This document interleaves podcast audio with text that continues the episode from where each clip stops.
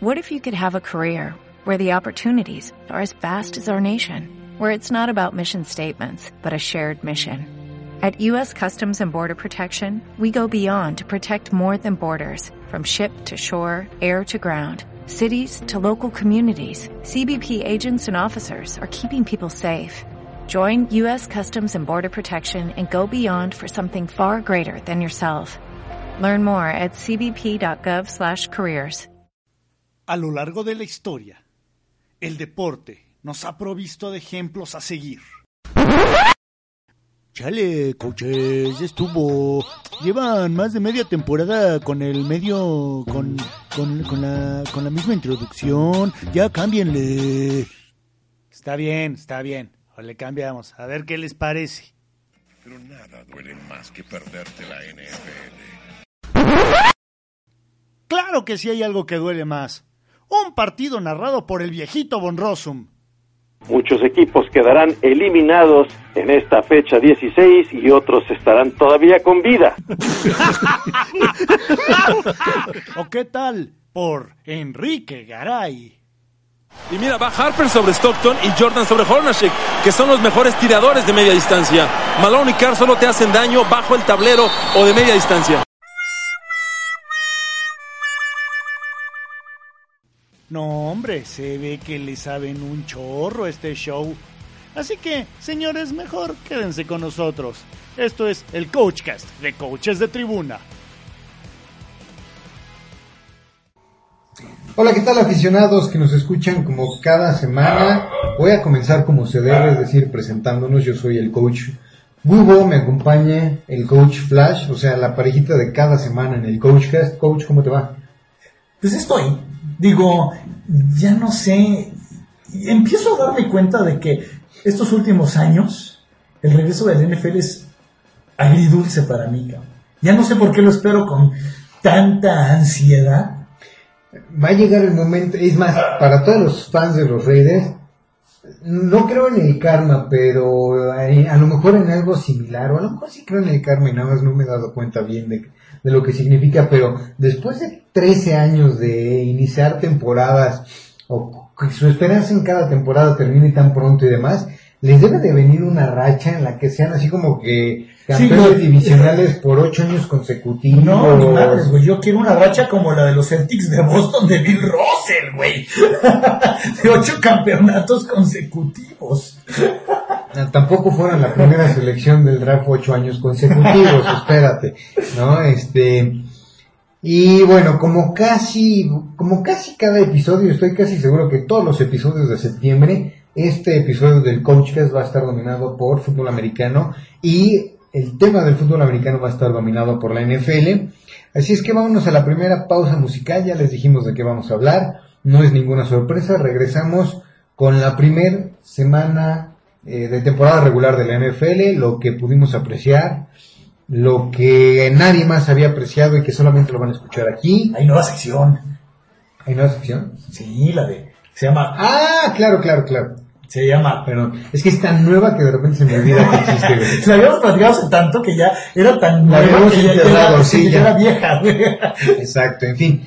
Vámonos a escuchar la primera rola, regresamos con mucha, mucha, mucha NFL.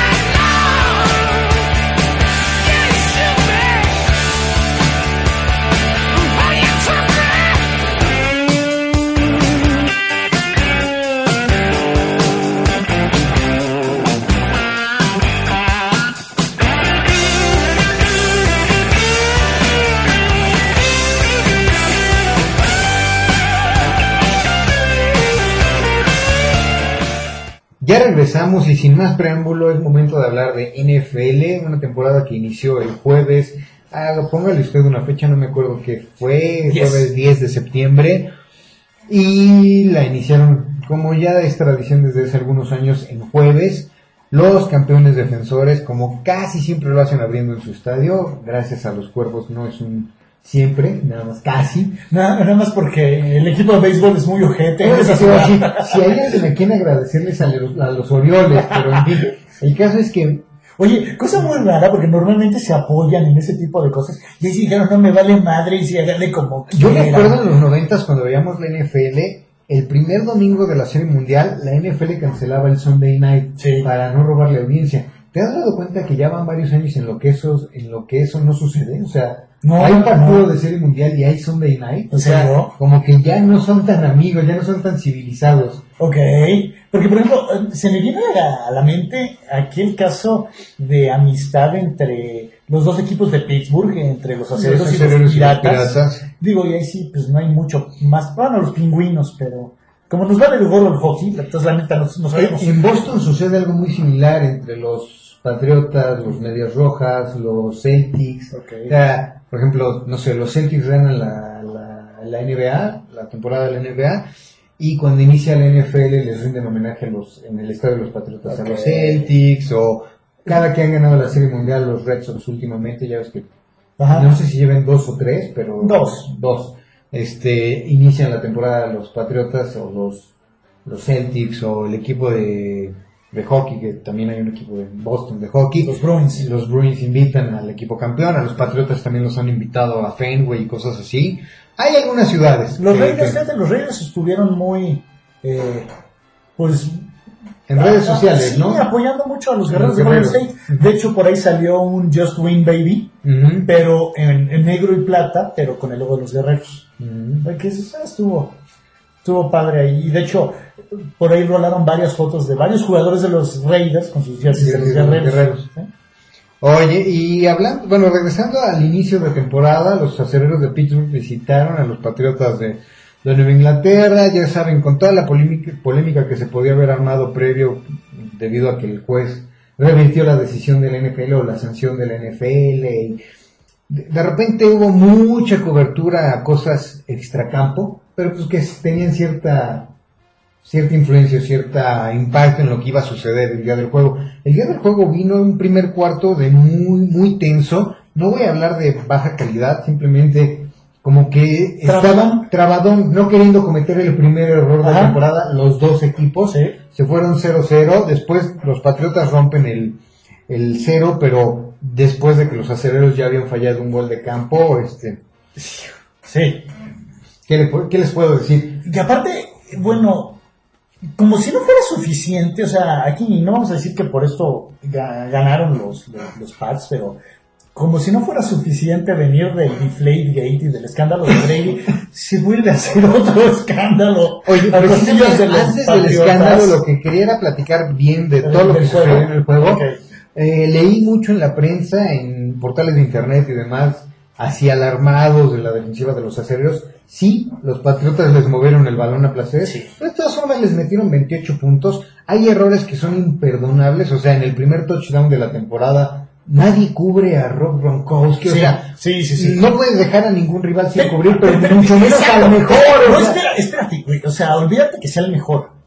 ¿Cómo carajos no te das cuenta que está pasando ese pinche animalote junto a ti, güey? Bueno, no pasó junto, pero no, puede- no necesita pasar junto a ti para que te des cuenta Sí. que un animal de No, 2 no, no, metros y exacto. 130 kilos Exacto. está en movimiento abriéndose, ¿no? O Exacto, sea, ¿cómo es que no te das cuenta que ahí está? O sea, no, fíjate de esa jugada, a pesar de ese gran error, todavía hay un safety, o no sé si, creo que esa esquina el que se acerca, intenta taclearlo y falla, y luego el que si era safety, cuando ve que su compañero ya está tirándose a taclear, como que baja la velocidad, y cuando quiere volver a arrancar ya no alcanza a, a Gronkowski, y pues ya meten el touchdown ahí, y son de esos detalles que dices, y no puede pasar en un equipo, mm, bueno, si pasa por lo menos que sea en la primera jornada y no sea más adelante. Sí. Creo que los acereros, a pesar de todo, estuvieron en el juego, ¿sabes qué? fallan dos goles de campo. Olvídate de los dos goles de campo, digo, obviamente sí tienen que ver, pero yo creo que hubo ciertos detallitos. Yo vi muy bien a- al Big Ben,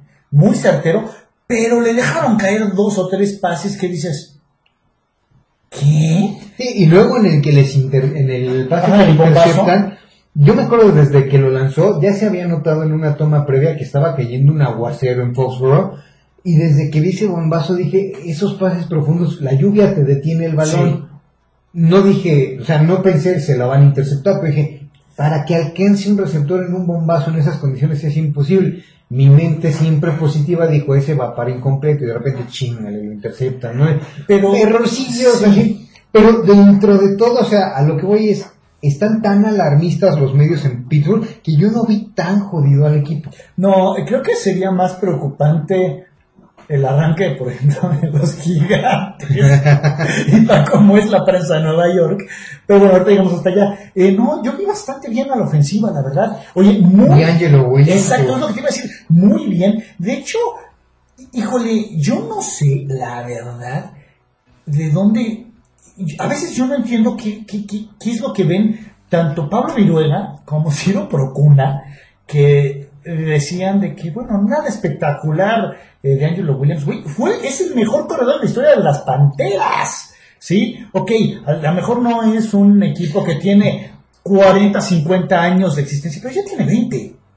Ve- Sí, o, No, y, piensen qué corredores han pasado por las panteras. Está este. Ay, no sé, quiero decir Foster, pero no sé si Barry, vaya- sí, Barry Foster. Barry Foster, Barry Foster sí. de Cider. Pero después, en el Supertazón contra los Patriotas, hay un corredor que salió de la Universidad de UCLA. No entiendo que en serio, creo que ya son muchos años de fútbol americano. Cuando me acuerdo de qué universidad salió, pero no me puedo acordar del nombre. Jon- Jonathan Stewart. No, no, no, no, no, no. Jonathan Stewart está ahorita en la Es sí, Ah, sí, ok, sí, salud. Este, No, no, no. Es que de Angelo Williams. Jonathan Stewart salió de Oregon, por Ah, cierto. ok. Este, no, eh, ¿qué más? Eh, sí, ok. Aquel que, Que se una avienta, mica, exacto, que se que se avienta avienta para el touchdown, touchdown. sí. Este, no recuerdo. Bueno.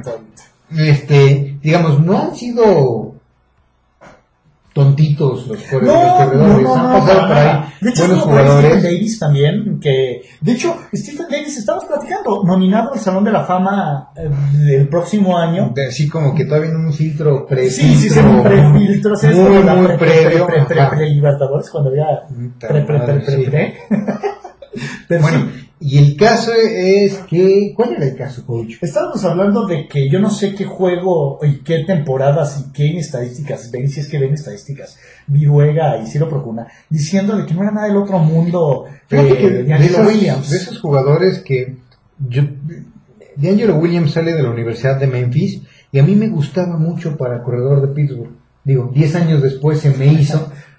Pero eh, son de esas cosas que te dan gusto, ¿no? Güey, de, de llamar la atención, la verdad, porque fue una contratación de último segundo. Más, no, Sí estuvo desde agencia libre, sí. no, no fue ah, tan no es cierto, perdón, perdón, segundo, es cierto, no, no, no, perdón, sí es cierto. Pero aún así, eh, prospectado para ser el segundo de- detrás de, De Bell. Bell.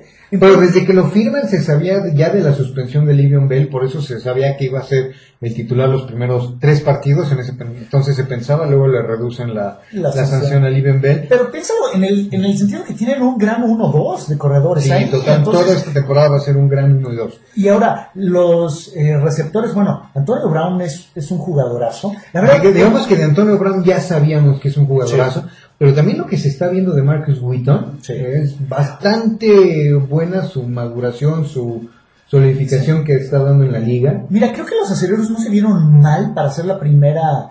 eh, Una de las cosas que sí les pesó es la falta de Marquis Ponzi, ¿eh? Por Sí. ahí hubo un par de bloqueos de este Cody Wallace que decías en la madre. Pero, ¿sabes qué? Tú jugadas, o sea, cuando empezabas a descartarlos, vinieron un par de jugadas explosivas, pases largos, de ganancias de 30, 40 yardas, que, bueno, una de ellas desemboca en uno de los goles de campo fallados, pero que decías, no es Pero el primer drive de la temporada, los acereros iban arrollando a los Sí. patriotas Yo- hasta que se les ocurrió mandar ese pase Sí, columpio que me, me acordé de ti, este, mentándole la madre salvajemente a Todd Haley, más o menos. O sea, pero es, de ese es el tipo de jugadas que no te explicas, pero es el tipo de jugadas que Todd Haley va a hacer. Es un, sí. O sea, y es- que el año pasado Todd Haley se vio no tan Todd Haley porque No hizo muchas de esas llamadas, pero bueno, Es lo que pasa lo que en la sangre. Lo que pasa es que lo tenían como aquel chiste del padrecito que cuenta unos sermones bien exagerados.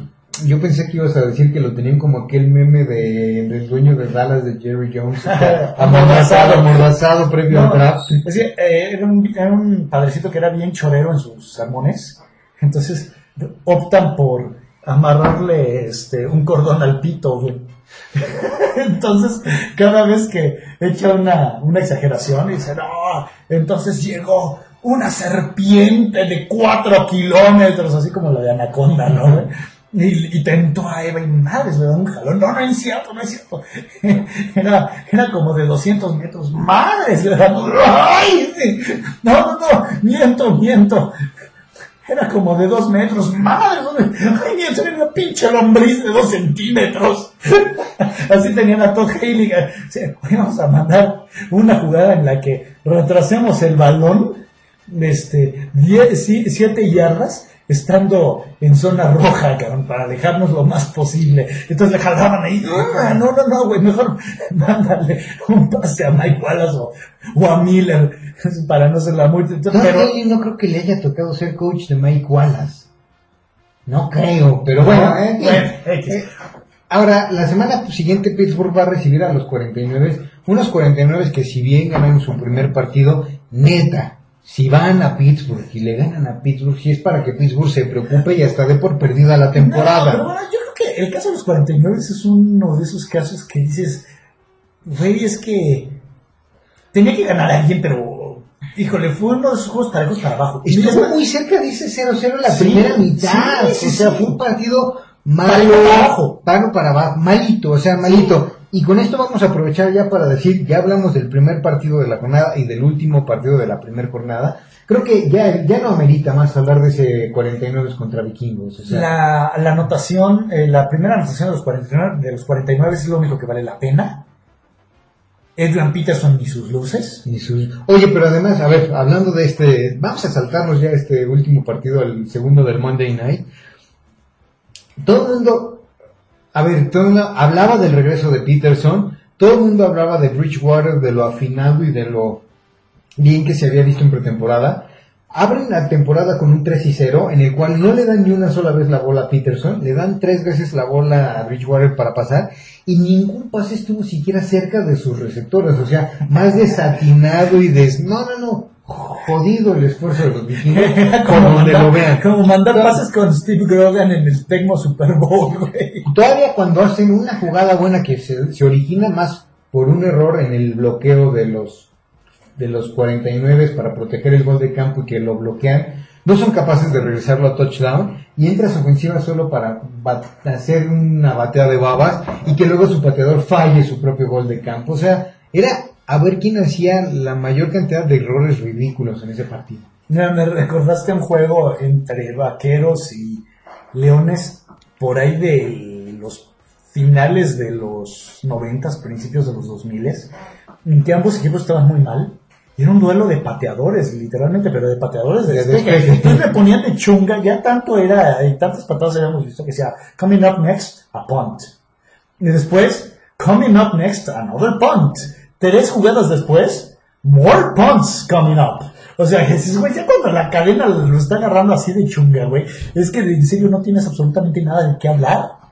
Sí, aquí creo que era el caso. Que poco faltaba para que Sí. hicieran así de coming up next, a turnover. Sí, ¿no? O a miss, eh, Sí. una, ah, ay, es que se me fue el término que usan los gringos para decir a blown coverage. Ah, ok, sí. Una blown coverage. No sé, cualquier cosa. En fin, ¿qué te parece, coach? Vámonos a una segunda pausa. Tú decidirás si es musical o no. Pero regresando, terminamos de hablar de, la jornada. Mm, iba a decir que fue totalmente el domingo, no, pero se me olvidó que también hubo un partido el lunes previo. Y ese sí fue un muy buen partido, por cierto. Muy bien, nuevamente regresamos de la segunda pausa de este Coachcast. A ver, hay algo que a ti, y esto es algo que, pues, mucha gente lo comentamos en redes sociales, yo te quiero preguntar a ti, ¿hay algo que te diga, ya empezó la NFL? Así, algo en específico. A mí, sí, yo, yo sé por qué, qué respuesta busca. Mm, eh, no sé, o sea, para mí sí es mucho de, el primer partido, la primera jornada, el primer, bueno, te voy a decir muy honesto, o sea, a mí desde el primer Monday, Monday, este, Thursday, no, Thursday night, no, no, no, desde el- los previos del domingo, Ah, ok. eh, que es el pregame, no es el Ah, pregame, ok, pero bueno, sí, sí, sí. ya sabes, ¿no? Sí, Aquí sí, estoy hablando y los- los, los análisis escuchando, previos. todos los análisis previos que durante algún tiempo antes de que tuviéramos NFL Network en México, te chutabas el Fox Sunday Morning Game con Terry Bradshaw, Oye, Jimmy pero- ¿ahorita Johnson, dices eso? Eso sí lo pasan en, en, en Fox. Ajá. Pero, y luego en NFL Network tienes el de Rich Eisen, Kurt Warner. ¿Cómo se llama? Ese es el que estoy tratando Game Day. Game Day. NFL Game Day Game. Morning. Game Day Morning. Exacto. Sí. Eh, que Game Day eh, era un juego del NFL hecho por Sony, por cierto. Ok. Pero bueno, eso a ustedes no les importa. O a lo mejor sí, pero es para otra ocasión. Entonces el detalle aquí es que tienes esos dos. Luego le cambias a ESPN. Y me, que no es por ser racista, no es por ser malinchista, no es por ser mal pedo. Pero tienes a Ciro Procuna, a Raúl Alegre, que creo que a Raúl Alegre no es tan... No, no se hace fuera de la basílica, pero eh, creo que Ciro Procuna ya empieza a sentir que él tiene la verdad. Si, no, si bien no es Fernando Burgos un padre, pero creo que ya por ahí va encaminado. Oye, este ya- nuevo chamaco Ah, nalgas- Sergio, nalgas que meadas. te dije desde Ajá. mediados de temporada, bueno, el Ajá. era un odioso de Sí. lo peor. Sí, aparte es de los que se ve que le gusta que lo esté tomando la cámara. Es de los que voltea así como yo y sonríe y así como que se regodea de que esté en la tele. yo creo que en su pinche vida lo habían tomado en, en una cámara de televisión. Pero bueno, eh, sí, entonces como que tiene un dejo de, güey, en este Dejo. no, pero el programa en general, o sea, dices, ok, creo que el análisis de Sutcliffe puede ser interesante porque él siempre está a nivel de campo. Raúl Alegre es el único que jugó, pero Ciro Procuna me parece un bocón, la neta, no es mal pedo, ¿sí? Y en comparación a, a los otros programas en los cuales tienes a exjugadores, miembros del Salón de la Fama, que te van a dar santo y seña de las cosas. Ahora, ahora, ahora, espérame, déjame. Voy a entrar y voy a cambiar un poco el tema para mencionar el Garay de la semana que no está muerto y que gracias a TV Azteca hasta su principal ganador regresa a, la temporada. Pero ah, yo siempre he pensado que para comentar no necesitas ser un exjugador o una exestrella y la prueba está en que mi contribución al Garay de la semana de la jornada Sí, anterior claro, sí, fue- su, su tra- su- su comentario traducido al español fue el siguiente. En la NFL no puedes perder partidos y aún así ganar. Sí, ese es como, No, el, ese coach Castillo, ¿no? De, de que los De los Santos ganan porque anotan más puntos. Sí, es el, el Genius. No, sí, ok, voy de acuerdo. Pero, ¿sabes qué? O sea, el ambiente, el ambiente mismo de los dos programas de, de Fox y de NFL Network es, es muy A mí me agradable. encantaba el ambiente de Fox, o sea, el, el negrito que era el conductor principal, que siempre se me olvida su nombre, No. los otros tres eran Bracho, que siempre se... Era el comentarista de color, o sea, sí, Sí. era exjugador, pero más bien parecía el animador del, del Sí, sí, programa. sí, echar Jimmy. Johnson y Howie Long. que Y está Michael Strahan también, ahora. Ahora está Strahan. De hecho, el año en que lo, lo introducen, sale un Glazer, que es como que el comediante de, Ah, sí. Jay Glazer, sí, le hace una broma genial, genial, genial, genial, en el cual este eh, eh, se hace como un speech y de repente dice, pues esta es mi forma de darle la bienvenida a Michael Strahan y de él estar así como que lo único que se veía en cuadro empiezan a hacer un zoom out, un zoom Ajá. out y empieza a verse como que enmarcado en una pared blanca y sigue haciendo el zoom out, zoom out y son los dientes de Strahan y él está en, en- en la ranura que tiene entre los dientes, ¿no? O sea, es una cosa chistosísima, muy, muy buena. A mí se me hizo un programa excelente. Sí. Estoy casi seguro que al menos un año, y por ahí fue el primero de Von Rossum en Fox, en el cual lo quitaron, lo dejaron de pasar. No, pero ya está otra vez. ya es- yo ni me había enterado porque a partir de ese año lo empecé a ver ya el, el previo siempre en NFL Network, pero era un programa que valía mucho la pena Sí, ver. muy divertido. Sí, y sí, como dices, te vas a ESPN. Además tiene otra cosa. Cuando lo veías en Fox sabías que no necesitabas cambiarla de canal. Ah. Ahí lo podías dejar y a las 12 empezaba un partido, ¿no? Sí. Y ESPN que solo transmite el domingo en la noche. Y luego, sí, te meten después fútbol. Exacto, como La que... Bundesliga. Ay, no, no, jodas, ¿no? O sea, pero en fin. Eh, todo esto vino a colación. ¿Por qué? Ah, claro. ¿Qué es lo que, qué es lo que te hace sentir sí, que claro, la sí. NFL? Por favor, coach. La NFL no ha empezado hasta que no escuchas intercepción a Jay Cutler, güey. Y esta nos lleva inevitablemente al partido entre los empacadores y los osos, el cual iba reñido, güey. Iba, sí, sorprendentemente.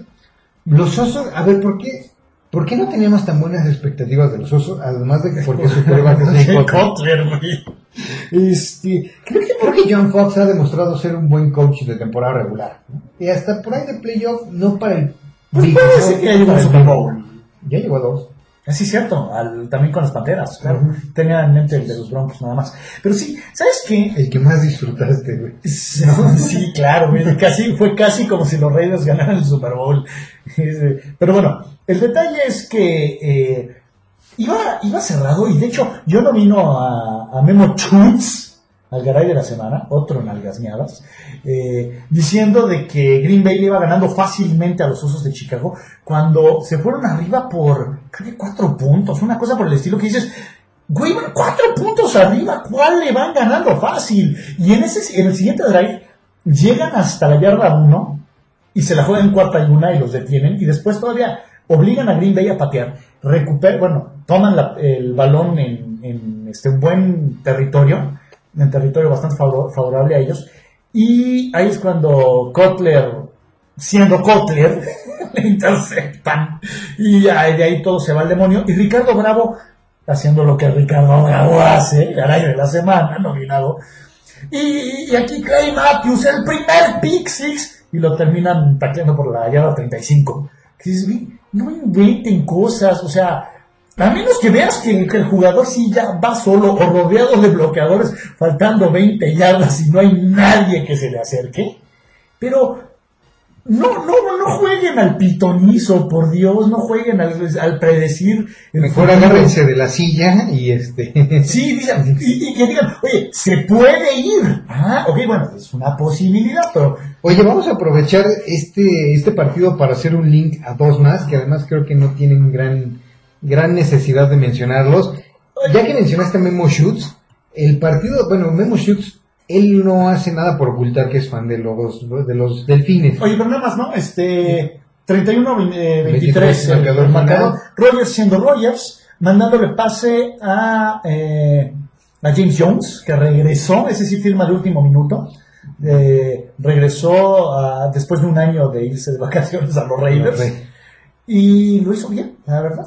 Digo, también llevó un esquema que él ya conoce. Era lo que te iba a decir, no, y conoces el esquema y siempre te hace mejor receptor el que esté Aaron Rodgers lanzándote pases. Aunque seas Hayward Bay. No, Esa me, di de Muy aplica. Oye, me tengo que regresar a ese tema del, del, del partido de los acereros. Pinche Hayward, me esta- estabas a punto de ganarme porque creo que no estaba dando un mal partido hasta que hace esa pendejada de pisar fuera en el pase que estaba solito en la Sí, anotación. sí. Pero en fin, este, Oye, ya lo saqué de mi sistema, si no me iba a envenenar de una manera impresionante. 28 21 28, por cierto, 21. de, eso de, de los Un, acereros. un marcador que se escucha más cerrado de lo que en realidad fue porque los aceleros anotan un touchdown faltando Sí. 14 segundos, pero en fin, piensas en que si hubieran metido los dos goles de Camp, bueno, el hubiera no existe. Quiero hacer el link con dos partidos. Primero, uno porque no tiene mucho más que mencionarse que los, los delfines le ganan por 7 puntos a los Washington Redskins. Y hay dos momentos que hace mucho mencionar y hacen, son la demostración clara de lo parcial y de lo pendejo que es Mimo Schutz.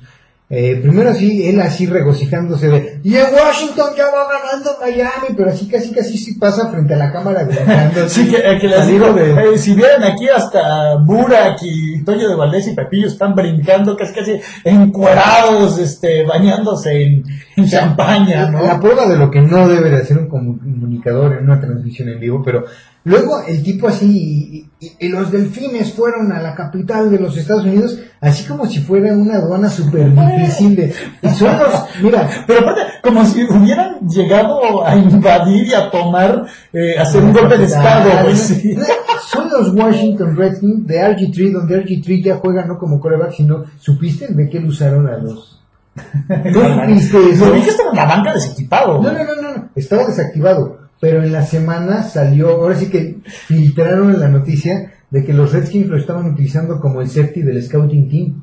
El safety del scouting team era RG3. No, bueno, si eso no te da indicios de que el, el stint, la era, si es que puedes llamar era, o en la estadía de RG3 en los Pieles Rojas está terminada, no sé qué, qué- qué más No, buscas. y es más, cuando un coreback que fue la segunda selección global o Ajá, sí. segunda selección global a tan pocos años de distancia ya está en el practice squad, no en el practice squad, pero sí equipo en el en el scouting team como safety, Ya yo estás hablando de- decir que su carrera está muy cerca de estar terminada. Estás hablando de eh, territorios marca eh, Jamarcus Russell o Ryan Leaf, güey. Bueno, ya Marcus Russell pudo haber sido algo así, pero hubiera sido el tackle ofensivo del, del scouting Sí, team. claro. Eh, y, y la otra de, de Memo Schutz que quería comentar, no sé, ya se me olvidó. No, era también la forma en la que narró y se enorgullecía de que ya iban ganando los... Oye, le iban ganando no Washington. por un regreso de patada de despeje, o sea, tampoco es de que hayan tenido un partidazo los delfines, y por ahí se aventó, y quiero aprovechar este coachcast para dejar documentado, que él decía una, una estadística que es cierta, nunca en la historia del NFL cuatro equipos de la misma división han terminado con récord ganador el mismo, la misma temporada, y él se aventó a predecir que este año todos los equipos de la Americana Este iban a terminar con más de ocho victorias. Yo dije, es la estupidez más grande, pero qué bueno que la dijiste porque bien pronto te la vamos a poder revertir y te la vamos a poder cantar. Es la estupidez. una de las razones por la que nunca se ha hecho, no es tanto porque porque nunca haya habido cuatro equipos muy buenos en la misma división, sino porque aunque haya cuatro equipos muy buenos en la misma división, son equipos que se tienen que enfrentar Entre entre ellos. y hay segundo Matemáticamente es imposible. no es, no es imposible matemáticamente, pero en realidad es tan difícil porque, Es que estás hablando de que nadie domine a los o sea, o sea, casi casi Se vayan todos los juegos te vayan tablas, en, en sus seis partidos todos vayan tres y tres. Ajá. Sí, sí, sí, es muy complicado. O sea, eh, bueno, mira, ahí le puedes decir que en dado caso, no sé, lo retamos a que. Híjole, no, no sé, güey, se me ocurren muchas guarradas para que pueda hacer al aire el tarado este, pero sí, es. Fíjate que esa es una de esas declaraciones ti- tipo Garay, te las esperarías de Enrique Garay. Pues a ese nivel, a eso le están jugando hoy en día los medios mexicanos de deportes. Oye, regresó Garay cuando así que como dice Al Pacino en o bueno, Michael Corleone en El Padrino 3, Ujú. justo cuando yo pensaba que estaba fuera me vuelven a, a meter Sí, el caso de Enrique Garay. el caso de Enrique Cuando Garay. ya pensábamos que nos habíamos deshecho de él, una semana antes, TV Azteca lo anuncia, re- anuncia vía Twitter que lo vuelve a contratar TV Azteca y de que el ritual NFL iba a ser comentado por él. Y yo estaba pensando ver el ritual NFL nada más por regocijarme de que ya no estaba Garay. Cuando me enteré de eso, obviamente el 7 ni lo puse el domingo. ni lo puse. Sí, eh. Este, había otro partido del cual me quería ligar a, partir del Chicago contra Contra Green Bay. contra Green Bay. Pues mira, Pero como ya no me acuerdo, mejor sigámonos. Ya también aprovechemos este momento Memo Shoots para decir, ya hablamos del Miami contra Washington. No hay más Nada que que sí. un partido nefastito. Nada, ¿eh? nada que Nefastito, malito. sinceramente. Ahora, Chiefs Texans, sorprendente en el. Para empezar, empieza con dos pases de anotación de Alex Smith. Ojo, a la cerrada. Y el, y el otro fue Jamal Charles, estoy casi seguro. Eso sí no A lo mejor no fue de los primeros, pero otro de sus pases de anotación, sí, porque lanzó tres de touchdown, eh, Mm, fue a Jamal Charles. Ah, Que de hecho, cuando vi el resumen, porque pues, son de esos partidos en que no podemos ver completos, pero en el resumen, en la jugada en la que anota Jamal Charles, me acordé de aquel Texas contra USC, porque quien lo persigue es Cushing. ¿no? Entonces, un egresado de Texas contra un egresado de USC que estuvieron en el Rose Bowl en aquel juego del campeonato nacional, pero en fin, también cuando en un partido de la NFL tienes que hablar más de la estadía en colegial de dos de sus estrellas, habla que el partido... Yo esperaba más de los Tejanos. Sí, yo también. No, es lo que puedo decir. El problema de los Tejanos es su quarterback. Su defensiva, bueno, es difícil decir que tu defensiva es muy buena cuando te zorrajaron 27 puntos, güey, pero En la primera mitad. sí, Los aparte. jefes no necesitaron anotar puntos en la segunda mitad para ganar ese partido. Entonces, eh, pero bueno, eh, creo que la defensiva de, de Houston va a mejorar. O sea, al fin y al cabo, digo, tienes a JJ Watt, tienes a Brian Cushing, etcétera, etcétera, etcétera. Eh, pero sí, sorprendente, y sí, yo también me esperaba algo más. El problema de los Tejanos va por, por el lado ofensivo, no por el lado defensivo. ¿Eh? Ahora, eh, ¿quién más? ¡Ay, híjole, el Baba Bowl! El Baba Bowl, eh, Browns contra Jets. que de entrada lastiman a McCown, Ujú. entra Johnny Manziel, tira un pase de touchdown, y eso es lo único que pudo celebrar el señor Manziel. Sí. Y bueno, regresando al comentario de Memo Schutz, si estás tan seguro que los Jets van a ser muy buenos porque ganaron en su, tempo- en su jornada inaugural ante los Browns, nada más déjame decirte que le ganaron a los Browns, no fue a... Sí, ¿No? O sea, sí. sabes. Otro, otro partido que me sorprendió, lo bien que jugaron los Bills. No sé si me sorprendió lo, lo bien que jugaron los Bills o lo mal que jugaron los Colts. A ver, espérate, vamos a decir este El 30, marcador final, sí, porque se me 31-10. olvida, me quiero acelerar mucho. Como ya dijimos quién ganó, 31-10 eh, los, los Jets, ujú, nada más que escribir a casa. A Manziel le cayeron encima como en Tecmo Bowl. Y bueno, eh, pero creo que lo que deben de hacer los Browns es dejarle el- el- las riendas a Manziel a ver qué puede hacer. Y si no, pues ya seleccionarás a otro alguien, quarterback, sí, sí. o sea, ya llevan a Brandon Whedon, a Johnny Manziel, pueden ir por un tercer coreback. No, miento, hay tres, o sea, tres corebacks recientemente seleccionados por los Browns en primera ronda. Empezamos por el de Notre Dame, Brady Quinn, sí. Brandon Whedon. Brandon Whedon sí fue de primera ronda. ¿o No no recuerdo, eh, la verdad. A lo mejor estoy garantizando, pero, Pero bueno. y después Johnny Manziel y de los tres no hacen uno y, y, y sean Puede, es- sean agradecidos de que este fue el dedo que dejé mostrado y no, no el de lado. puede ser como los Leones de Milen que seleccionaban puros- receptores, puros puros quarterbacks. quarterbacks.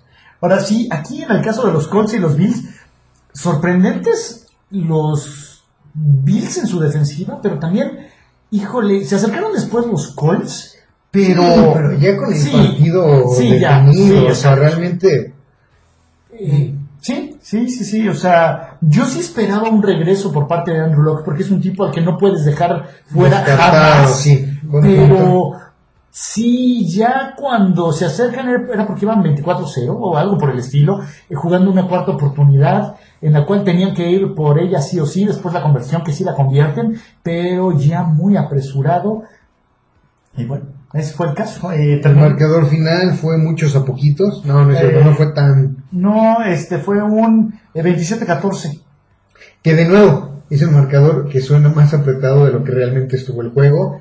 Eh, un, un partido que vámonos a cambiar para el partido de Panteras contra Jaguares, en el cual yo no sé, esperabas algo más de los Jaguares con Blake Bortles, así como que en su segundo año que se solidificara, que mostrara algo nuevo, algo, mm, no sé, Yo no creo que Butler sea la, la respuesta a toda la bola de broncas de, de los eh, jaguares, ¿eh? Pero, Oye, algo que voy a mencionar es de los highlights que hubo en este partido en internet vi en Twitter, un, par- un pase que le suelta un receptor solito al Cam Newton, así pero Ajá. solito, no había nadie cubriéndolo y él ya hasta estaba de frente a la bola y le pasa entre las manos.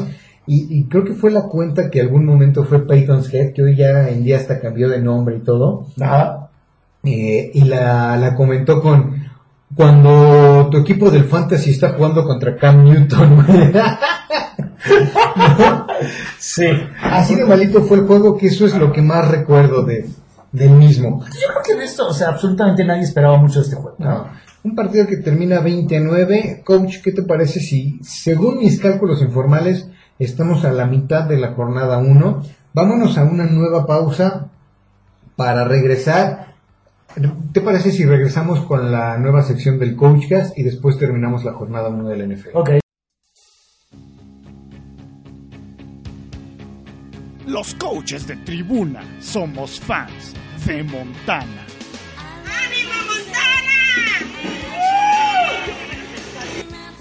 No, de esa Montana no. Bueno, también. Pero nosotros hablamos de Joe Montana.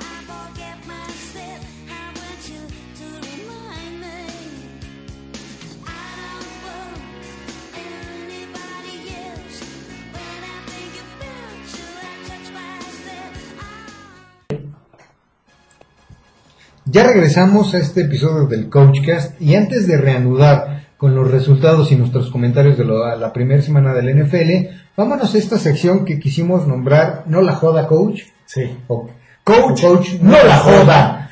en la cual comentamos las decisiones de los coaches, nosotros como coaches que somos, De tribuna. pero coaches al fin y al cabo, eh, cuestionamos y hasta nos burlamos un poco o mucho de las burradas que de repente vemos que pasan a nivel NFL que de verdad no das crédito. Comenzamos por una en el partido de los Raiders, mi estimado. Pero yo quiero, es que ya la mencionamos, pero el hecho de que los acereros no hayan tenido de formación un tipo para cubrir a Rob Gronkowski es una que dices, coach, no la joda. Y te voy a decir por qué. Puede ser que el coach haya hecho todo, haya visto el video, les haya mostrado todas las formaciones, haya dicho perfectamente bien quién debía de cubrir en todo momento a todos los jugadores, incluyendo Rob Gronkowski. Pero cuando ves que alguien se camoteó, se apendejó, se, se volvió ciego en ese momento y no vio que se abrió Gronkowski, pides tiempo fuera. No dejas que salga esa jugada con el mejor o con el arma más peligrosa del equipo rival sin nadie enfrente. Entonces ahí es mi, mi versión del coach, no la joda, versión Pittsburgh. No, y sabes qué, yo creo que la otra eh, nominación para el staff de entrenadores de Pittsburgh, específicamente para Todd Haley, es esa jugada en la cual yo no sé qué, en qué estaba pensando, yo no sé si a veces fuma mota, si en serio se excita al mandar ese tipo de jugadas, güey, y, y, se dan los cañones de Creo que los gringos han puesto tan de moda este think outside the box, Ajá. que de repente cuando no necesitan pensar fuera de la caja, cuando dentro de la caja las cosas están funcionando bien, se les prende la chispa y digo, tengo que pensar en algo, algo que no se esperen ni nada, y les termina saliendo el tiro por la culata totalmente, ¿no? Yo pensé que ibas a decir otra cosa, pero bueno. La pensé, pero no la dije. y me remite a una escena de South Park, pero bueno, ya, ya se imaginarán que me imaginé. Sí, yo creo que ahí es de eso que dices, oye, ¿por qué estás aventando el balón siete yardas para atrás cuando estabas avanzando muy bien por carrera? No necesitabas mandar una jugada que a todas luces era complicada. ¿Por qué? Porque aparte ya el espacio que tenías en el campo era reducido. Sí, pues, un pase columpio te funciona a medio campo o atrás porque puedes dejar a tu otro receptor que corra y corra Sí. y corra, ¿no? Pero en fin, digamos que le haces más fácil la vida al propio profundo. Sí. Si la mandas en la 15 del rival. Sí, sí, sí. Mm, Vámonos al partido de los Raiders, donde también Ajá, ah, sí, sí, sí. Jack del Río se avienta un coach, no la joda. En el cual, eh, en una tercera oportunidad y largo, Derek Carr sale por piernas muy bien. Eh, eh, Muy bien sus piernas o muy bien como no, sale leyó muy bien, la verdad se dio cuenta de que no tenía quien tirar, pero tenía la avenida y salió corriendo. Eh, le cierra Pac-Man Jones, Que sí, sigue en la, Pac-Man Jones sigue en la NFL. sigue en la NFL y eh, choca a Carr, la pelota, le zafa la el balón, el balón sale por la banda y queda una yarda atrás de la, de la línea de primero y diez. Pero se lastima eh, Carr el dedo en esa jugada. De hecho, ya no regresa en lo que queda del, del partido. Estábamos hablando del segundo cuarto. Los Raiders sí ya iban 14-0, favor Cincinnati.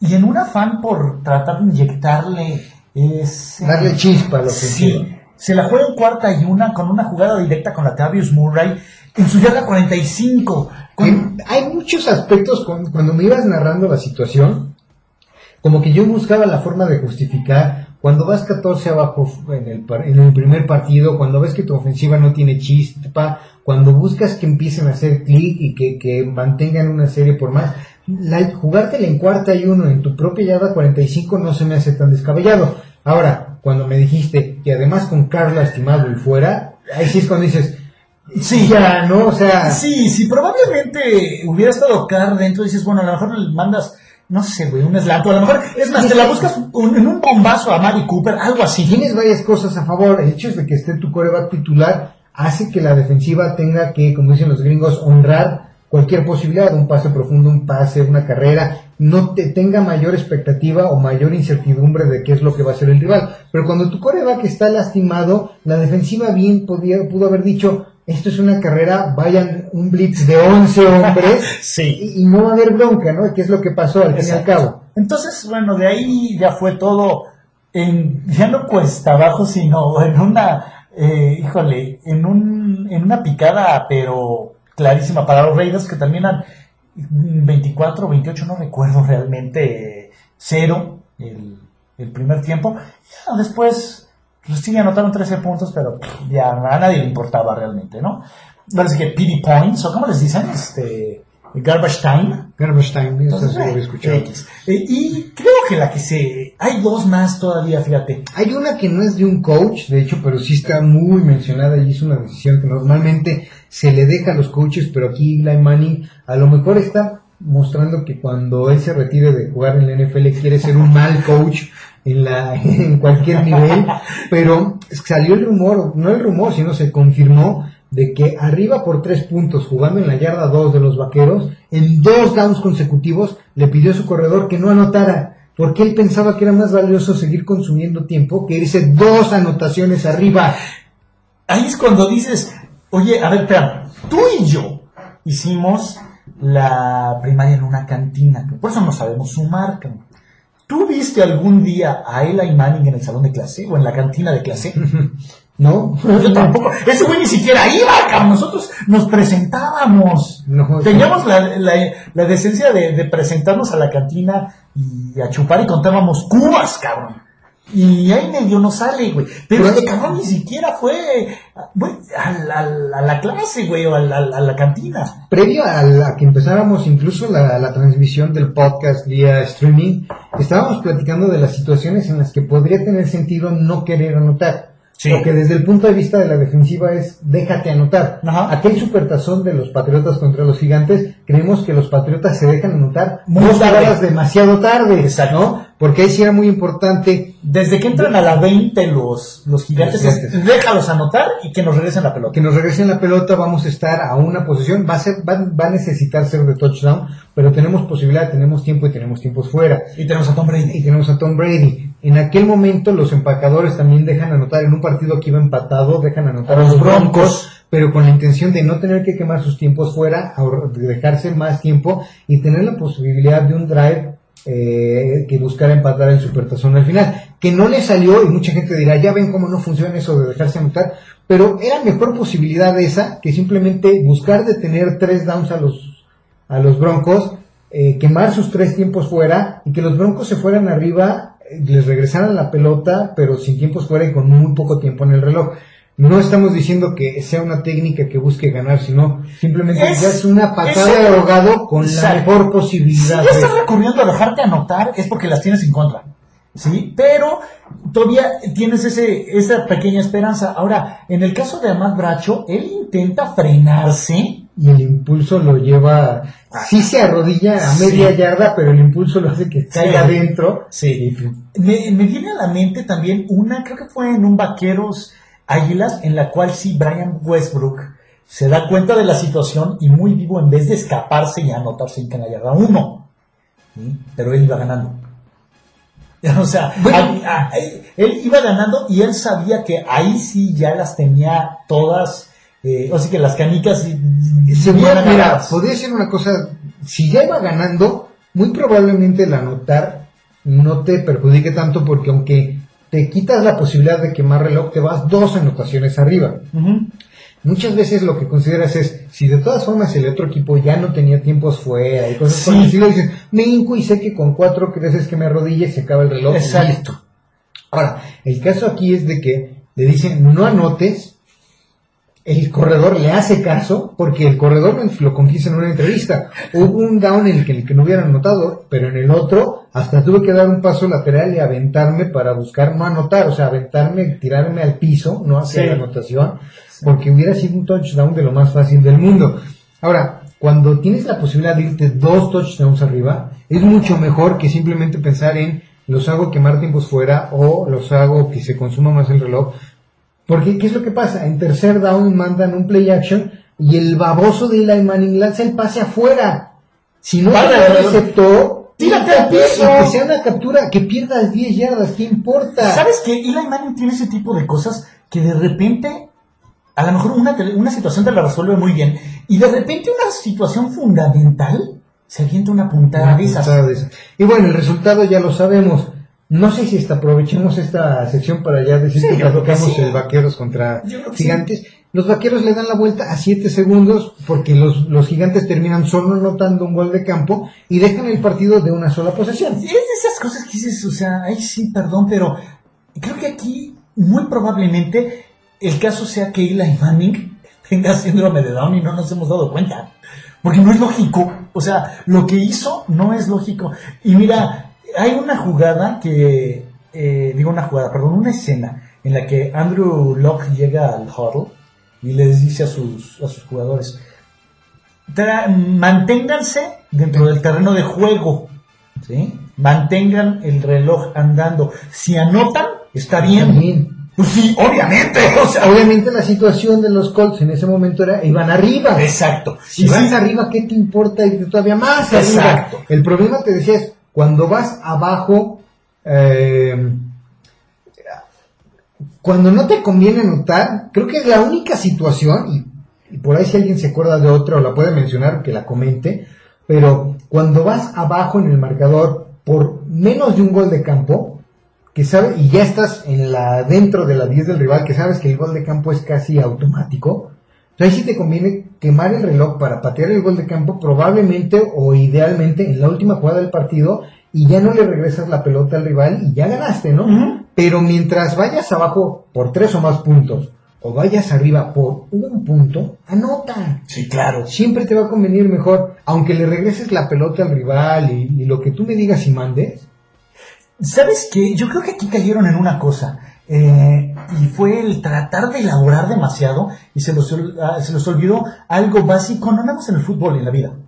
Normalmente la respuesta más sencilla es la correcta. Sí, bueno. Creo que ese es el detalle. Y- Vámonos antes de cambiar de sección, vamos a dar el ganador del coach no la joda de esta semana. Este se lleva pero las, las palmas, retomando las cosas donde las dejó el año pasado, el señor Pete Carroll, que de hecho es el que nos motiva a crear esta sección en gran Sí, parte. aquel superta- aquella llamada en el supertazón, donde decide pasar, en lugar de darle la bola a Marshall Lynch, nos hizo pensar en que ah, se daban muchas situaciones a nivel NFL en la cual le puedes decir al, así como, coach, ¿qué estabas pensando? Y de ahí nació el coach, no la joda. Exacto. Bueno, pues, como decía el coach Flash, para demostrar que no fue casualidad o simplemente un, este, Es un, un desliz. Un desliz. O sea, si no fue suficiente la prueba del Rose Bowl, ¿sí? Y la del supertazón pasado, Pete Carroll ordena una patada corta al inicio del tiempo extra. ¿sí? ¿No? Así. Casual, casual. Después en la conferencia de prensa dijo que él no la había Mandado. mandado, lo cual yo creo que habla hasta peor de él porque ni se entera lo que mandan los coordinadores o qué es lo que están pensando ejecutar en el campo. te deja muy mal parado porque, número uno, es no tienes noción de qué están haciendo tus coordinadores. Número dos, eres un pendejo. O sea, número tres, Estás a cargo, pero no estás a cargo. Exacto, ¿no? O sea, es China libre, ¿qué pasa? Ahí es, eh, es un eh, relajo total, es, no sé, una, es una orgía futbolística, no sé, o sea, eh, su declaración es, es mejor decir, yo la regué, la mandé y me equivoqué. Y como el, líder del equipo o la cabeza del equipo, pues eh, muestra mucho coraje el querer proteger a los demás y decir, yo fui el... Ahora sí que satanícenme a mí, quémenme a mí. Pero no, no mandan, eh, receptor maricón que no quiso atacar bien la pelota, el- no atacó con ganas el pase, le faltaron huevos. Oye, hay, hay otra cosa que a mí me llamó la atención durante esa llamada, ya además del nuevo mecoda de Pete Carroll. ¿Qué hubiera pasado? Las nuevas reglas del tiempo extra dicen que si el primer equipo anota, el otro eh, anota, bueno, si anota solo un gol de campo, Le regresas, Le es lo que regresas. pasó. Ajá, de hecho es lo que pasó. Pero lo que voy es, si ya es la segunda posesión, ya un gol de campo termina el partido. Sí. ¿Qué pasa ante una patada corta si lo hubiera recuperado Seattle? ¿Se considera ese el primer drive? O sea, la primera posesión. Yo supongo que sí. O sea, de todas formas, para acabar el partido hubieran necesitado meter touchdown. Sí.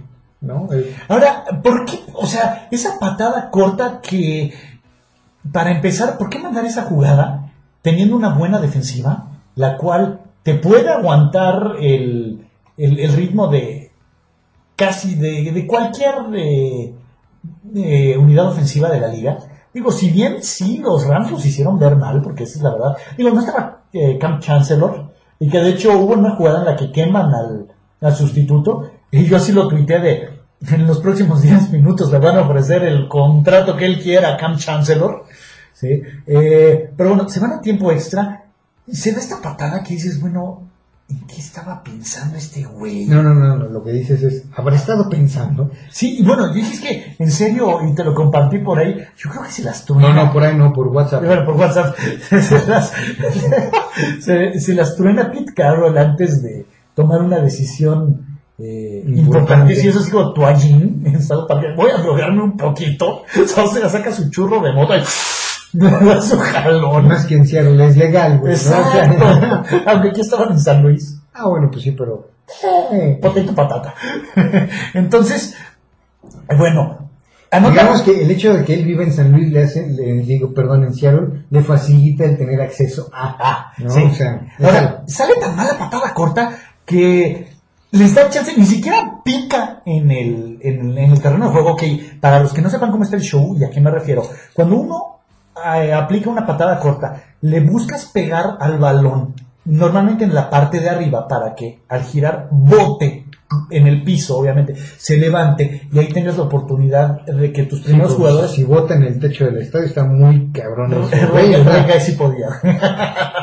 Oye, bueno, que piquen, se levante la pelota y bueno, lleguen tus jugadores, choquen y los siguientes busquen de todo Sí, recuperar. la, la, tanto las formaciones de patada corta del equipo que patea como el que está cubriéndola, no crean que son amontonar gente Sí, de sí, casualidad. sí, sí, una-. Ajá, sí, sí, a ver, a ver si chicle y pega y la recuperamos. Tienen cierta ciencia Sí, claro. desde el momento en que la patada no la pueden patear de aire porque le dan la posibilidad de pedir un fair catch al equipo que recibe, que es ¿Qué fue lo que pasó? Exacto. Sí, la pelota no pica en el piso, sino va bombeadita. Pero como tú decías, oye, es que tú ves la, la patada y el pateador no hace mucho por aventarle mucho la pierna. O sea, como que parece que esa, Eso esa es lo que intentaba hacer desde un principio.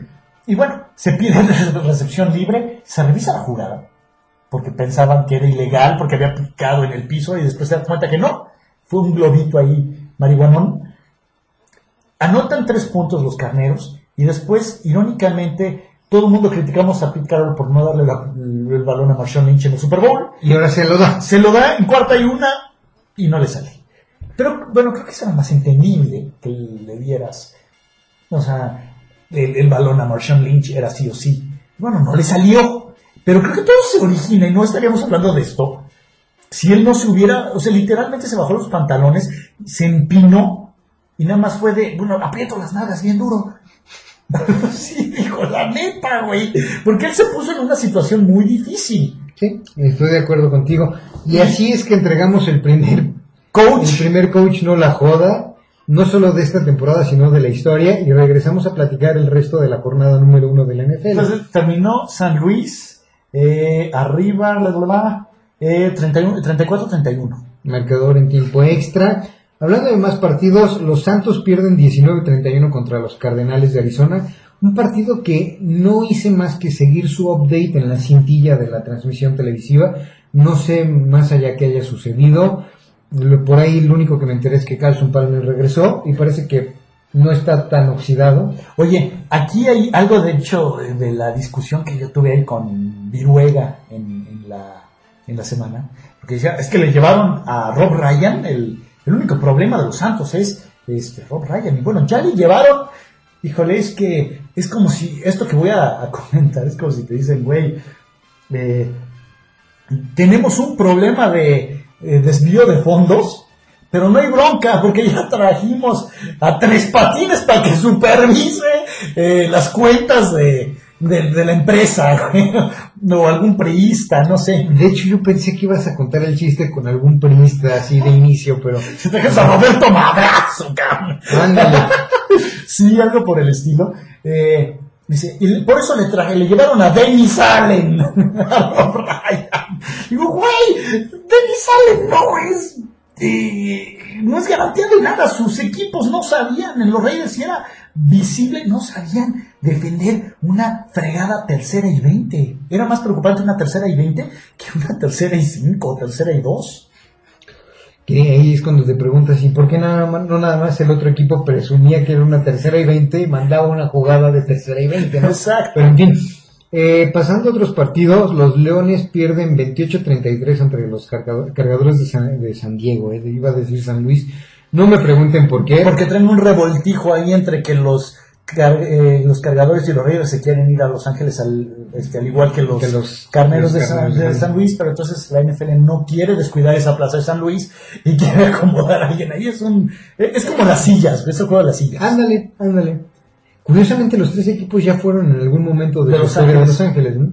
Pero en fin, eh, los, los Leones iban ganando, pero pues en un partido donde se enfrentan dos equipos tan inestables, Sí, do- dos carruseles, más, más, más que carruseles, dos montañas rusas. dos montañas rusas, y digamos que terminaron ganando los cargadores. Oye, después, el 1 contra el 2 en cuanto a selecciones colegiales. Primera vez que se enfrentan en, jornada número 1. los bucaneros de James Winston en contra de los titanes de... El Marcus primer, pase, el primer pase como profesional de James Winston fue un pick six, no sé si... No, no lo vi. Y luego, luego salió una comparación. ¿Qué otro coreback de la era reciente, ganador de un supertazón, su primer pase en la NFL fue un pick six? ¿Quién? Lo lanzó con Atlanta. No sé, te voy a decir todo. Y tal vez no te dije mucho. Red Favre. ¿Eh? Su primer pase en la NFL fue un pick six. No sabía, eso es un buen. Este, sí. Ah, eh, eh, sobre todo, eh, lo echaste a... O sea que me regalaste el dato con Atlanta. Sí. Digo, cosa rara, sí, eh, Brett Favre empezó su carrera en Atlanta. Nadie se acuerda de él en Atlanta. Oye, 42-14, digo, creo que tampoco hay mucho. Oye, Mariota se vio bien, pero creo que es un coreback como en su, es un coreback que puedes aplicarle un principio que le sucedió en algún momento a la formación Wildcat, que le está pasando ya al read option en la NFL. Es un coreback que está presentando algo nuevo para las defensas NFL y que les va a tomar algún tiempo ajustarlo, pero una vez que lo ajusten, no sé si Mariota vaya a tener que él ajustar su propia forma de juego para mantenerse siendo un coreback bueno en esta liga. digo, en esta liga, al fin y al cabo, la constante es eh, renovarse o morir. O sea, no hay de otra. Y este es el éxito que han tenido, por ejemplo, los Patriotas. Se han sabido renovar. Así como... Han sabido hacer nuevas trampas. Exacto. Ah, nuevas oye, no formas hablamos de- no hablamos de las no hablamos de la trampas. trampa mover, al hablar de ese partido. Ahorita, ¿sabes qué? Vamos a seguirnos y ahorita, ahorita terminamos hablando de esa trampa. Ok, eh, nada más eh, quiero dar las estadísticas de Mariota. 13 de 16, o sea, eso también te da una idea de qué tan bien apoyado estuvo, qué tan bien estuvo funcionando su ataque terrestre. No tanto, coach. Si analizas un poco más adelante, te Así, darás claro, cuenta que tuvo... 12 acarreos, 74 yardas. Sí, no, no, no, no. En la misma línea de Mariota, Ah. 13 de 16, 4 pases de touchdown. Sí. Cuando uno de cada tres pases que lanzas es de touchdown, la defensiva rival estaba jugando con 8 hombres, o qué carajos hicieron los bucaneros. Sí, sí, sí, güey? 209 ¿No? yardas. Sí, sí, muy malos bucaneros, realmente. Y por el otro, Winston, este sí tiró más el balón, 16 de 33, Tenía que. 210 yardas eh, y dos touchdowns. No son malos números. O sea, digo, no le están poniendo ahí la intercepción, sí, de hecho. pero bueno. Eh, pero sí, se quedan muy cortos los bucaneros. Después, este, ay, ay, ay. Bueno, ya medio platicamos de los Raiders, termina, terminaron 33-13, mm, muchos focos rojos en Oakland, lesión de Nate Allen, lesión, lesión de eh, Charles Woodson, lesión de Derek Carr, Carr- parece que Carr no está tan mal, ¿sí? Eh, es un golpe en el pulgar, los bengalíes se vieron bastante bien, ahora, a mí, Es ¿sabes el qué? único equipo que ganó de la División Norte. ¿Sabes qué es lo que me alarma de la defensiva de los Raiders? Les empezaron a mandar pasecitos de dos yardas, en los, los cuales a lo mejor te lo hacen una o dos veces, pero cuando te las hacen tres, cuatro, pues es que dices, no, espérate, es que en serio sabíamos que los esquineros eran muy brutos, pero esto ya es el colmo. O sea, no están ajustando en situaciones que deberían de eh, evitar y aparte las ganancias de esos pases no eran de cinco yardas, eran de 15. Dijo, Entonces, muy mal ahí los Raiders. Les digo, ya no sé por qué me emociono tanto cuando regresa a la NFL si siempre es la misma batea de babas. Luego los Broncos y los Ravens. Un partido que fue muy cerrado y hasta cierto punto, pues emocionante por eso mismo cerrado. Los Broncos le ganaron 19-13 a los Ravens. una de las cosas que más festejé en este primer, en este inicio de temporada fue que el, el puerco de Terrell Sox queda fuera para toda la temporada porque se reventó el tendón de Aquiles, lo cual dicen que es una lesión sumamente dolorosa y para un tipo tan cerdo como es Terrell Sox no me cuesta nada aceptar que lo disfrute un poquito. Se llama karma. Se llama Carmen. Oye, eh, aquí hay algo que me llama la atención y que yo pensé que no iba a ser así. Pero ya viste la cantidad de pases que tiró Peyton Manning. 40 pases. Digo, si intentan apoyarse en el juego terrestre, ahora 12 acarreos, 41 yardas por parte de Hillman, pues parece que en esta semana no tenían planeado apoyarse en el juego terrestre para Una no... cosa que también te voy a decir, cuando en la carrera de Peyton Manning tú veías una línea en la cual había lanzado el balón 40 veces, Era poco. pensabas que era un marcador en el cual le iban a anotar mínimo 30 puntos su equipo. Sí. Con 40 pases metieron menos de 20 puntos. Sí, sí, es de llamar la atención.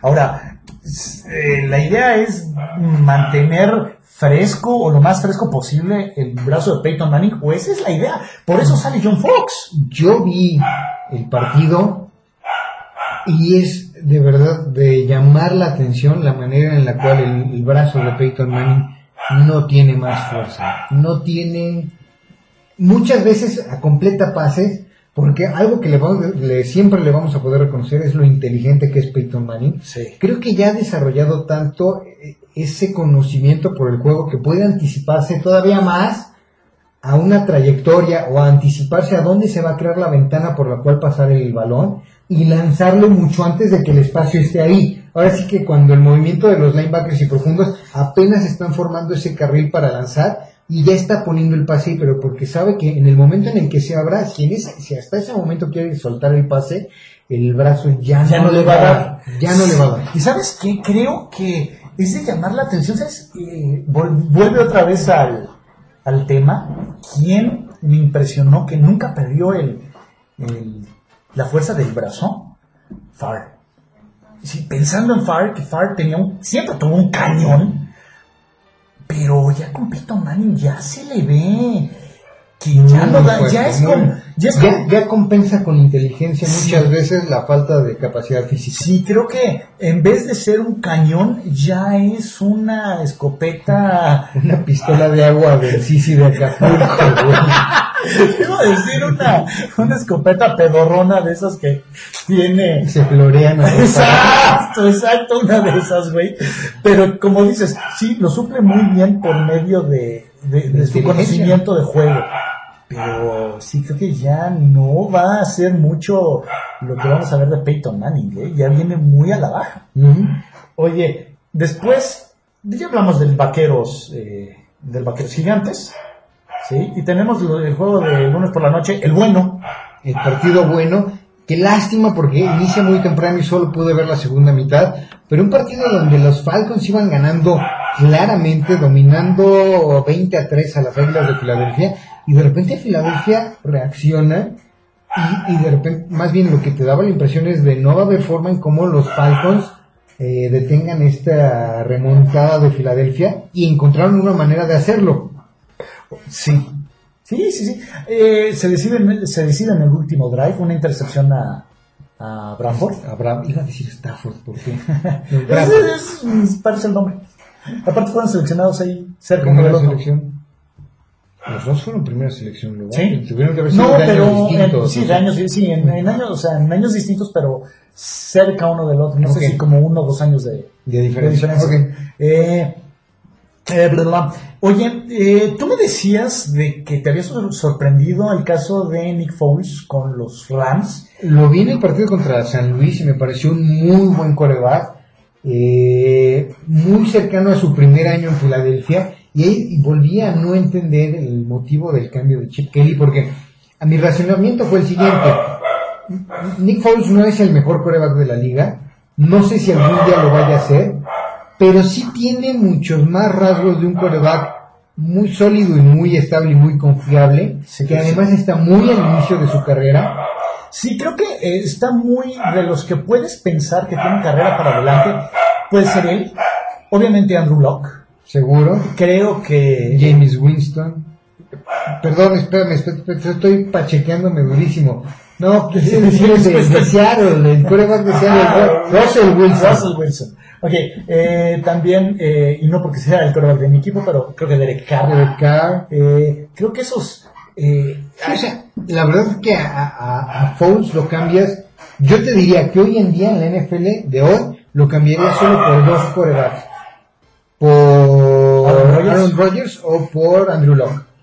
¿Sí? Porque me puedes decir, no, pero todavía hay quarterbacks que son mucho mejores que, que él. Sí, pero por Peyton Manning, que ya está en el ocaso de su carrera, Tom Brady, que seguramente también por ahí anda. El Big Ben. El Big Ben, que... Al, Creo que el Big Ben le queda. tiene un año más de juego que Aaron Rodgers, pero ha tenido muchos más golpes que Aaron Rodgers, ¿no? sí, sí, Entonces, por ese lado... Sí, o sea, sí creo que es un cuate que sí tiene mucho para adelante. De hecho, su primera temporada como profesional tuvo, si no me recuerdo, dos pases interceptados y fueron Cantidad de 25, algo así, touchdowns, o sea. 25, algo así. Bueno, a los Raiders les, rece- les recetó 7 en un solo juego. Hijo de su madre, no sé, no sé qué es más impresionante, que haya metido 7 touchdowns, pases de touchdown en un solo juego. o, que- No, a ver. o- o lo malo que era la defensiva de los Raiders, güey. Pero ¿A quién prefieres? ¿A Nick Foles o a Stafford de los Leones?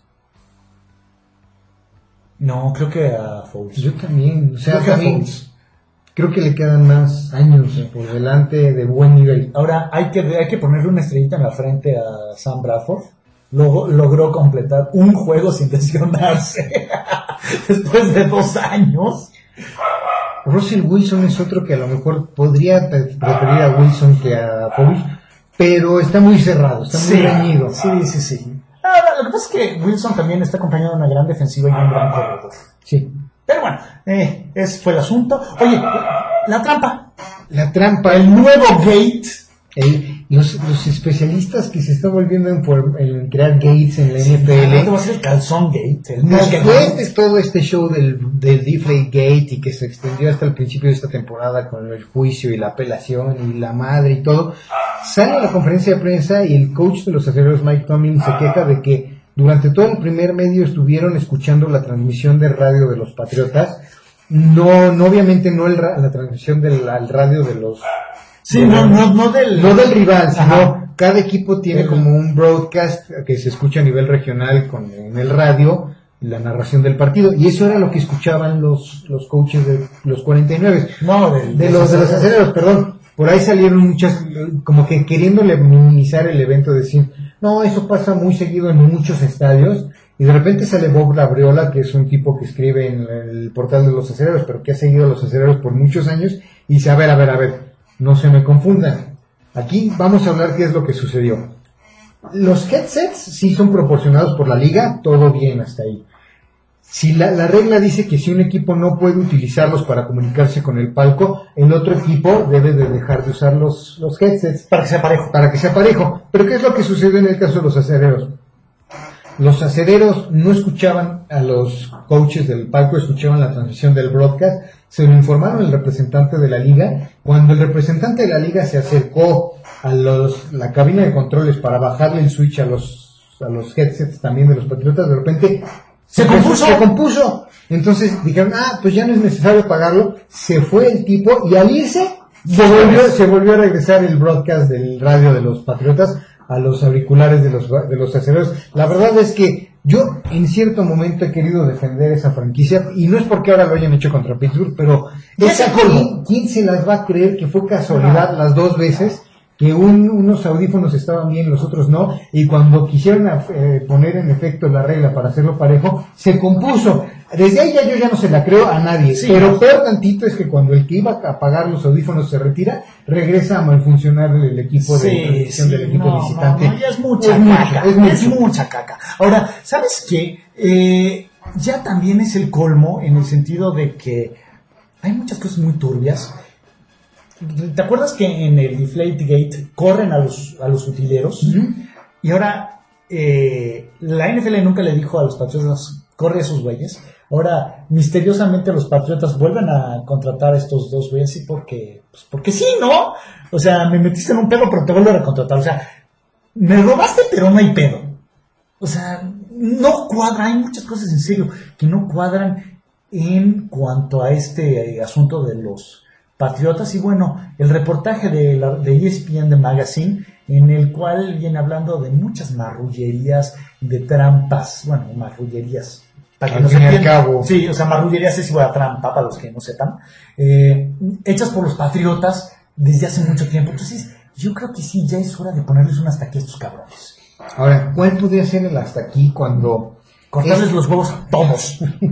Ah, ah, ya hablando en serio, cuando te das cuenta de que esto, pues al- el cerebro, el genio maléfico detrás de esto, yo siempre he pensado que es Bill Belichick, el que busca conseguir las ventajas a cualquier costa, aun cuando no las necesitan, Pollitos en lava.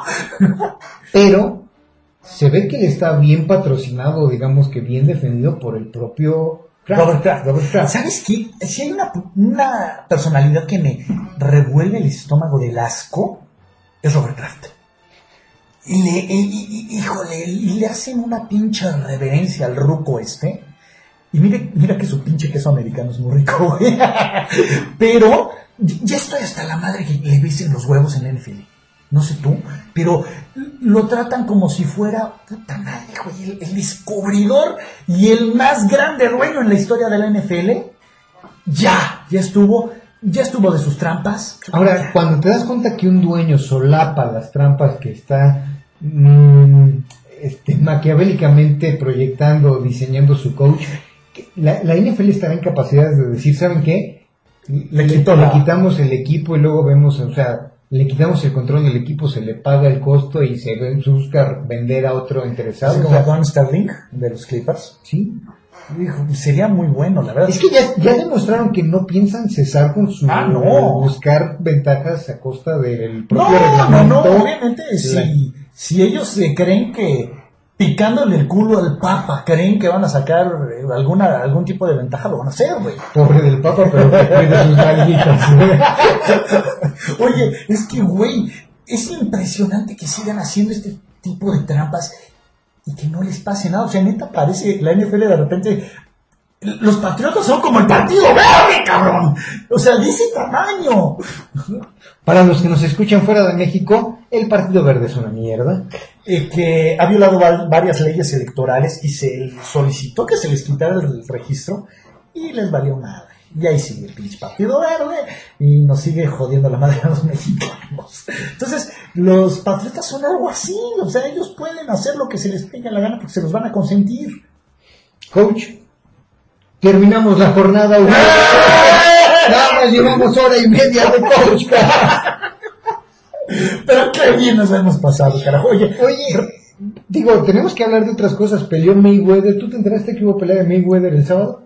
ay, supe que iba a pelear, pero no sabía que era el sábado, güey. Yo me acordé por ahí de las diez y cuarto que había pelea y bajé a verla y me quedé dormido. Eh, tan buena, eh, típica pelea de Mayweather. Típica pelea de Mayweather. Oye, ganó y dice que se va a retirar con 49 y 0. Ay, sí, güey, Julio César Chávez llegó hacia la hacienda, entonces, ve.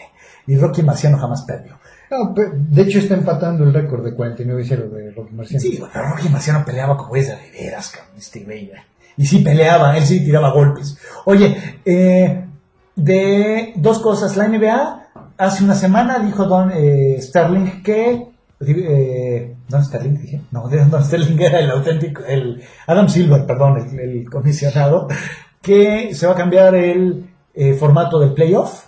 Ahora, no importa quién gane la división, si alguien tiene un mejor récord que tú, quedas sembrado por ¿Que arriba. yo? Bueno, de, si tú ganas tu división y alguien tiene un mejor récord que tú, quedas sembrado por arriba de ti. Mm. Creo que se hace algo bastante justo. Creo que la NFL tarde o temprano va a tener que hacer ese cambio. Mira, lo que platicábamos también cuando nos entramos de esa noticia. En la NFL se ha dado, pero han habido pocos casos. Recuerdo aquel de Seattle que recibe a los Santos. El de Las Panteras. El de las Panteras El que pasado. reciben el año pasado también a pesar de tener un récord perdedor. Pero se da muy poco en la NFL como para que requieras un cambio en el formato para darle cierto sentido de justicia. Pero- pero en que- NBA era cosa de cada año que hubiera... Sí. No, no de cada año, pero era muy Pero pues es que creo que te estás haciendo récord perdedor específicamente. Y muchas veces pasa que sí, un comodín tiene mejor récord que un campeón divisional. Sí, tienes razón. Y le toca visitar, entonces ahí es cuando se descuadran las cosas. También creo que no es tan común. Me acuerdo precisamente de un Pittsburgh, de Jacksonville, que Pittsburgh tenía peor récord que los Jaguares, pero los Jaguares estaban en la división de Peyton Manning y no, no la ganaron. Pues tuvieron que ir a jugar el playoff a Pittsburgh, pero Lo ganaron, de hecho. lo ganaron de hecho. Pero fuera de ese y de los dos que ya mencionamos, no me acuerdo de algún otro Por ahí debe haber algún otro, pero bueno, X. Eh, la selección mexicana de básquetbol perdió con Argentina el...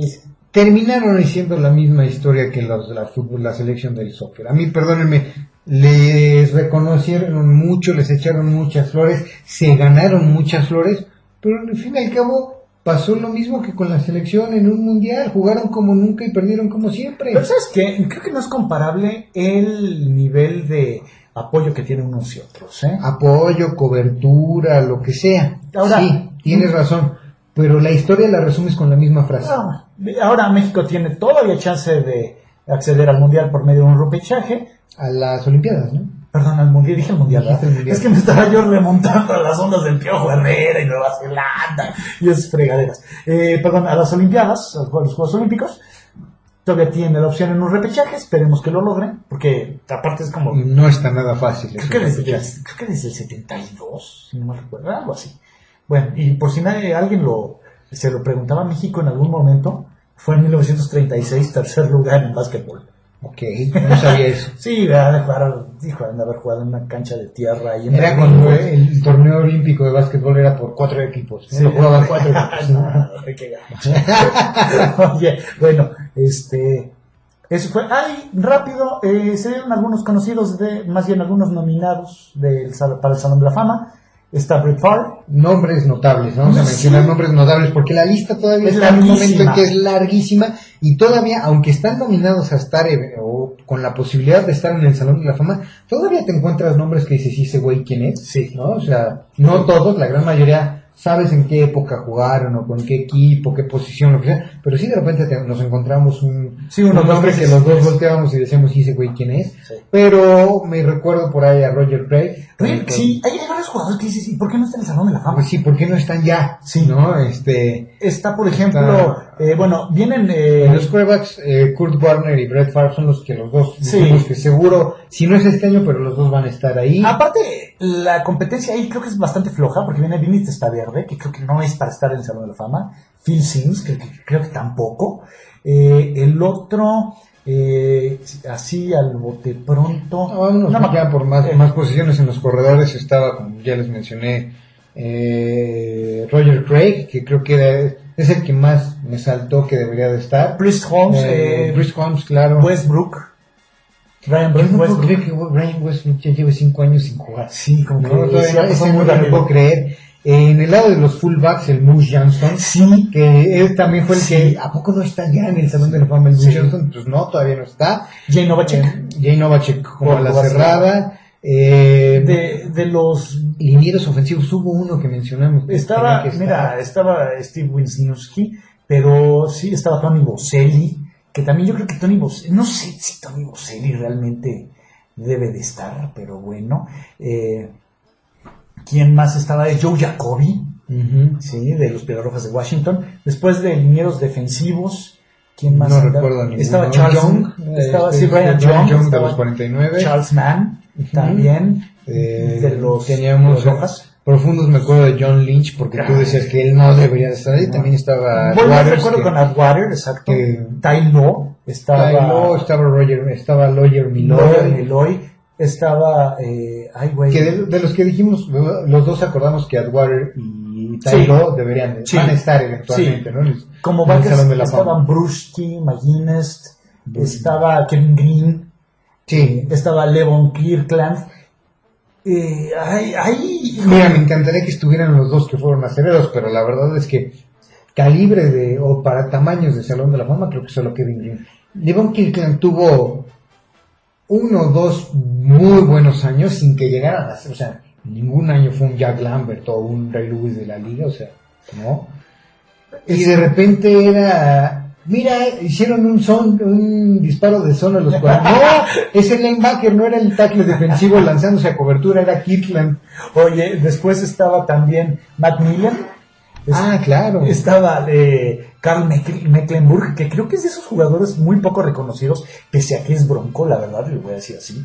Eh, ¿Quién más? Eh, ¿a quién? Ah, Sam Mills. ¿Qué estamos diciendo? ¿Por qué Sam Mills no está en el Salón de la Fama? Es uno de los cuatro miembros de aquellos Santos de Nueva Orleans que eran increíbles como... Hablando de su cuerpo de linebacker, Sí, yo no sí, creo sí. que eran cuatro jugadores en el equipo de no, los Santos. no, no, no, pero eran Pat Swilling, Bob Dunbar, eh, eh, que se nos escapó también ay, cuando era- era Johnson. se nos olvidó Sí, el nombre. y- no, y y- sí, y sí me acordé por ahí.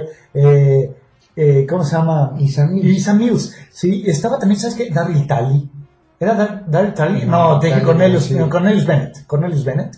Eh, entonces, sí, creo que bastante nutrida esa posición de... De repente me una- unas pelotas impresionantes. Pensé que estabas mencionando a Darry Talley como miembro de los cuatro linebackers No, de no, los no. Santos de Nueva Ah, no, no, no, no, Pero los Bills de no. Búfalo. Ya. Sí, oye, también otro de los que como, Ah, claro, como miembro de equipos especiales. espaci- de, de equipos espaciales. Los pateadores que eran puros pateadores de, de lugar, que creo que con los méritos, pero creo que va a ser muy difícil que así que eh, vuelva a entrar un pateador al Salón de la Fama. Larry Anderson era uno de ellos. Nick Lowry, estaba Morten Andersen, eh, Jason Milam, Mm. y creo que ya con eso. Jason Allen, creo que por el hecho de, de haber empatado el récord de, En la milla. en la milla, sí. Igual que Janikowski. Sí. O sea, Lo rompieron, ¿no? no lo empataron. Ah, no, no, Price no, sí, ya, lo rompió. Sí, sí, sí. Sí, un patadón de mula marca Janikowski. Mm. Eh, entonces, bueno, son más, son más o menos este, de los receptores. Eh, Terrell Owens Mm. ya es elegible. Estaba este, por ahí Gary Clark también, de los, de Rojas de Washington. Y bueno, ya veremos cómo se acortan los coaches. También hay una lista impresionante que dices todos, de esos eran a lo mejor, por decirles, 15 coaches, de los cuales tema 3 del en el Salón de la. Fama, a lo mejor vale la pena mencionarlo cuando se empiezan a mencionar nombres y de ahí ponerlo en la congeladora hasta el momento en el que están en el último filtro, ¿no? Sí, Una sí, cosa sí. así. De hecho, por ahí ya también de Bartolo está nominado como colaborador. Háganme el favor, ¿por qué no le ponen dueño y ya? O sea, colaborador. Sí. Suena como el güey que mandaban a comprar los refrescos en la vete por los chescos, güey. No bájate, vete. y te traes a las teiboleras. Ah, Entonces, coaches de tribuna se enorgullecen en presentar el episodio más, Más largo, largo. en su historia. No sé si sea el más largo, pero sí uno de los más largos. Bigger, larger and uncut. Uncut. Y nos vamos a escuchar la próxima semana con más opiniones. Este, Coach no me joda. Coach no me joda. No pudimos ni siquiera platicar un poco del garay de la semana. Este, pero sigan el hashtag, sigue siendo muy divertido. Sí, sí, sí, ríanse. Por ahí de repente el coach Flash desde su cuenta en Twitter o yo desde la cuenta de coaches de tribuna contribuimos con una que otra burrada. Y ya. Muchas gracias señores por escucharnos Pórtense en este regreso del NFL. Acuérdense de- Amenazamos con continuar diciendo nuestras chocoaventuras las próximas 16 semanas y los playoffs. Acuérdense de seguirnos en todas las redes sociales, ya se la saben. Eh, Twitter, arroba coaches la letra de tribuna. En, YouTube. YouTube user diagonal coaches de tribuna y en Facebook facebook.com diagonal coaches de tribuna. Adiós.